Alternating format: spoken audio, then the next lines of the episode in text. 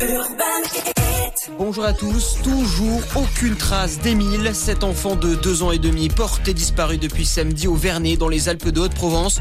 Deux témoins l'auraient aperçu quittant le lieu de résidence de ses grands-parents chez qui il était en vacances et dans une rue descendante. Un appel à témoins a été lancé par la gendarmerie. D'après le procureur de Digne-les-Bains, toutes les hypothèses sont possibles, même s'il n'y a pas d'indice à ce stade permettant de pointer la piste d'un enlèvement, précise-t-il.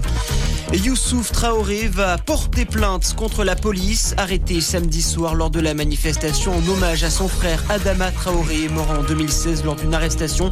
Youssouf Traoré dit avoir subi des violences lors de son interpellation samedi. Il est apparu hier dans une vidéo avec un œil boursouflé et la manche du t-shirt déchirée. Il a été libéré après avoir été placé en garde à vue pour violence sur personne dépositaire de l'autorité publique et rébellion.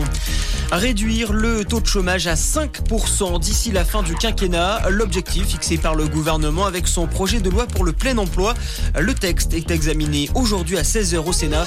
Il prévoit une réforme de Pôle emploi qui devrait devenir France Travail, une réforme du RSA ou encore des mesures pour favoriser l'emploi des personnes handicapées.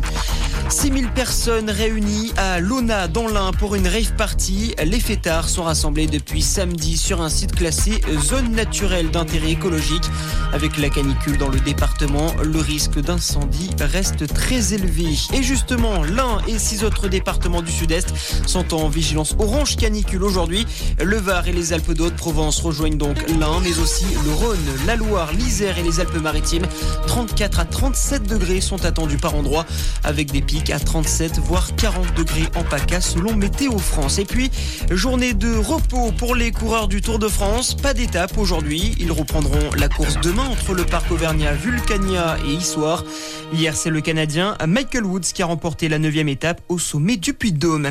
Voilà pour l'actualité. Très bonne matinée à tous. À notre écoute.